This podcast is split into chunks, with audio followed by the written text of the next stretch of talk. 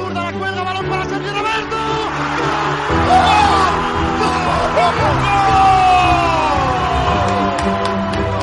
Kuman todos ocho, Faraguero, pica Kuman. La regala Messi, Messi para Iniesta, chute Iniesta, gol. Desde el año pasado, en Cataluña, el Barça disputa un nuevo derby ante el Girona. Y al ser un partido especial, nosotros hemos ido hasta el norte para hablar con un especialista sobre el nuevo proyecto del Girona. Para analizar a los rojiblancos tenemos con nosotros a Pau de Castro, al que podéis seguir en Twitter en arroba de Castro JEP y también en su blog personal Las Caira, dedicado únicamente a, Girona. Pau, estamos encantados de que estés aquí con nosotros en La Voz del Barça y para empezar queríamos preguntarte sobre los cambios más significativos que han habido en el banquillo de Montilivi desde la llegada de Eusebio. Solo llevamos un mes de competición y en de Eusebio um, aún no se, no, se forti, no, se, ha fortificado mucho lo que pretende Eusebio. Es decir, en, uh, sobre todo este principio, Machín, la sombra de Machín, por así decirlo, uh, seguirá siendo protagonista en, en, el Girona, básicamente por una cuestión de automatismos uh, de su sistema y una plantilla que está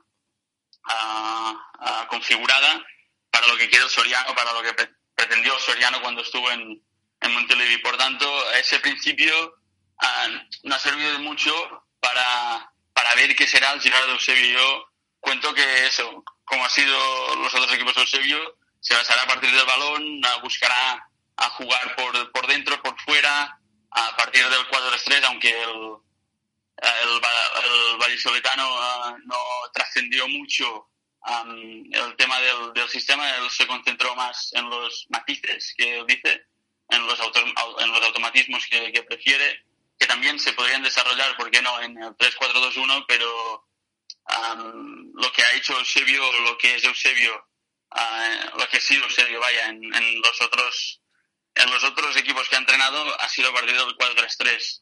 ¿Tú crees que, en cierto modo, Eusebio se ha adaptado a lo que tenía, ¿no? O sea, por un, sí, exacto, un, un poco por obligación. Exacto, sin ninguna duda, sin ninguna duda, porque, claro, Machín, lo, la huella de Machín, la herencia de Machín, era muy puñente aquí en Montilivi y Eusebio se ha tenido que adaptar, él lo sabía desde el primer día y tener esa, saber esto, tener conciencia de esto, pues es muy importante, sobre todo en el principio, porque yo creo que este Girona va a evolucionar uh, durante la temporada, pues va a ser otro que, que sabrá más tocar el balón, que, que buscará más uh, llegar al área rival a partir del balón y que no se va a mover tanto como lo, lo, lo quiso Machín uh, en, en, sus cuatro años aquí. Y en ese sentido, ¿crees que puede tener más repercusión Eusebio a la hora de contar con, con los jugadores del banquillo? Vimos a Machín contando con el once titular y poquitos cambios más. ¿Crees que en ese sentido Eusebio puede contar más con su profundidad de banquillo? Sí, exacto. Sí, yo creo, yo creo sinceramente que sí. Sobre todo partiendo de que, um, de que va a haber una, una versatilidad de sistemas, ¿no? Una versatilidad táctica a, a partir del 4-3-3 que yo creo que también se acabará uh, imponiendo, se va a utilizar, se va, no, va, no va a ser tanto recursivo como está siendo uh, este primer mes uh, y a partir de esta versatilidad se necesitan diferentes piezas para, para, um, para ponerlos en práctica y aquí yo creo que es, será vital pues contar con, con la profundidad del banquillo y, y, ya no más solo por la versatilidad de esa táctica, sino también por el hecho de, um, o por las sensaciones que están transmitiendo los cambios de, de Eusebio. Tiene, tiene versatilidad de, de, posibilidades, tiene diferentes cosas uh, con las que puede proponer cosas interesantes desde el banquillo, cosas diferentes que puedan eso, cambiar un poco el guion del partido y yo creo que el banquillo va a tener más peso um, este año. Y hablando de cambiar partidos, hay un jugador que, que, está haciendo eso, Pedro Porro, que ha salido de la cantera. Parecía que Pablo Mafeo no tendría un sustituto de garantías. El, el lateral del Manchester City, ex del Manchester City, ya eh, hizo un gran papel durante el, el primer tramo de temporada pasada aunque al final se fue diluyendo. Y ahora tenemos a Pedro Porro, que es prácticamente un extremo que juega de carrilero y que le está aportando muchas cositas al Girona. Yo creo que Pedro Porro, respecto a Maceo, tiene una cualidad que es más extremo que, lateral, ¿no? Maceo yo creo que la temporada pasada fue de más a menos, al final de temporada sobre todo, ya en algunos tramos de la primera vuelta no se notó muy eh, incisivo en, su labor. Y Pedro Porro vamos a ver cómo, cómo va la temporada, pero ya se ha sentado en el primer equipo, de hecho el, otro día pudo ir con el filial y no, y no fue.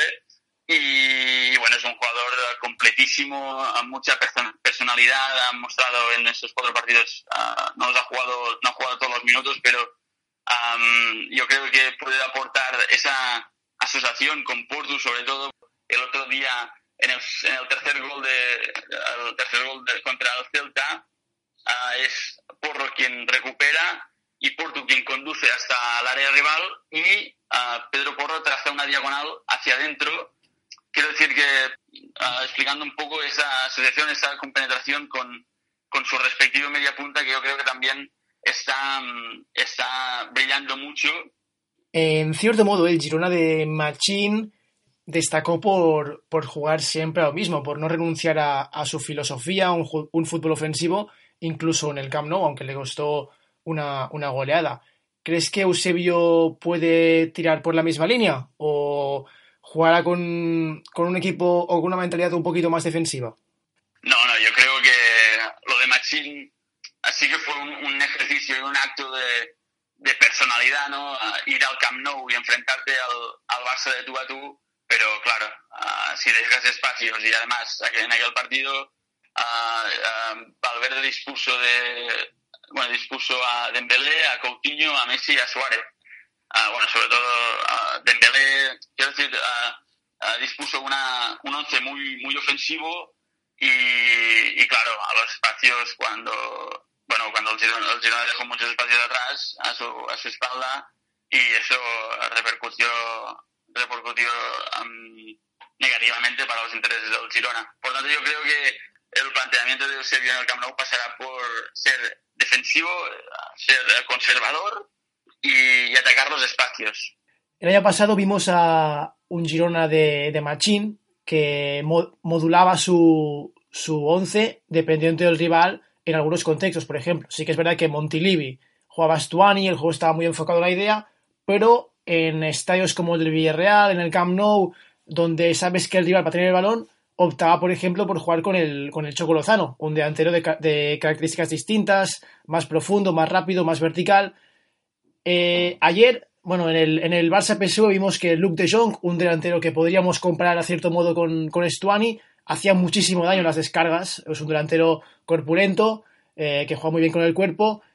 En este sentido, ¿crees que Eusebio apostará más por el perfil de Stuani para descargar a Portu y explotar las transiciones? ¿O jugar con un delantero más rápido para, como hizo Machín el año pasado, para intentar sorprender al Barça al contraataque?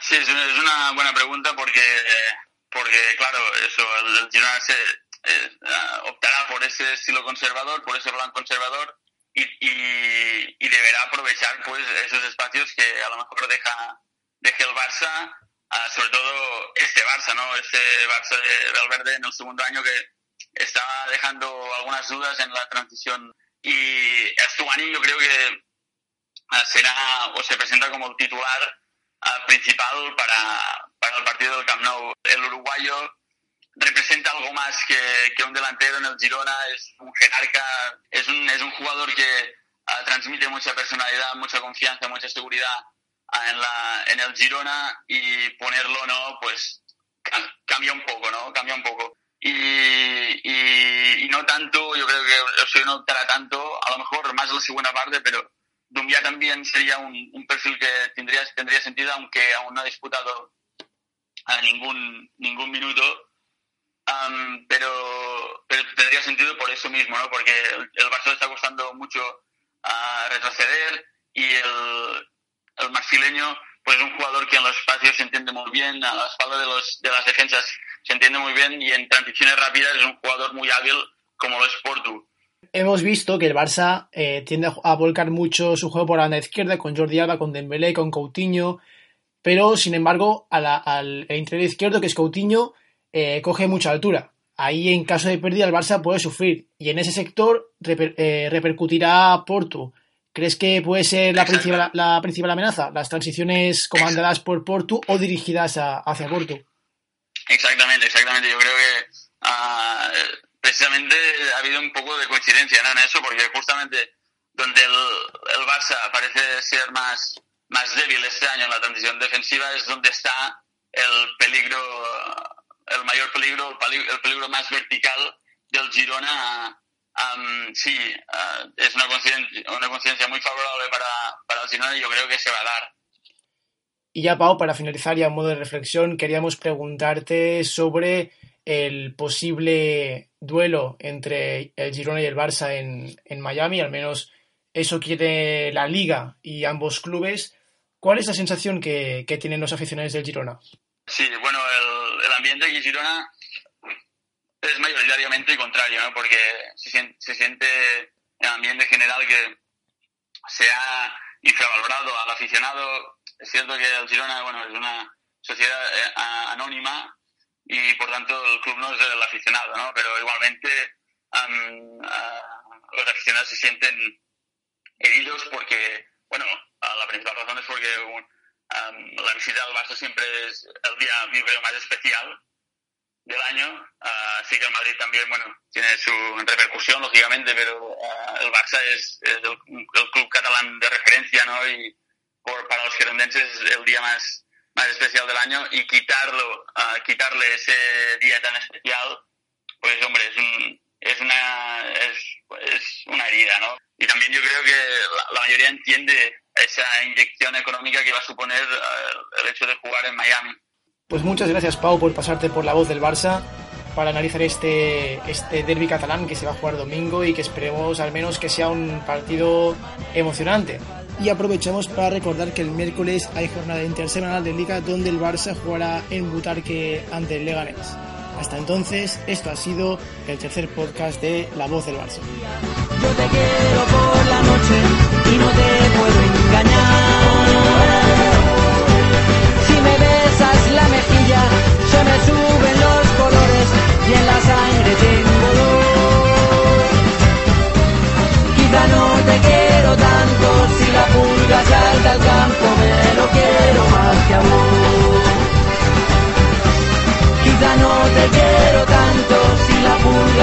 Pulga salta al campo, me lo quiero más que a vos.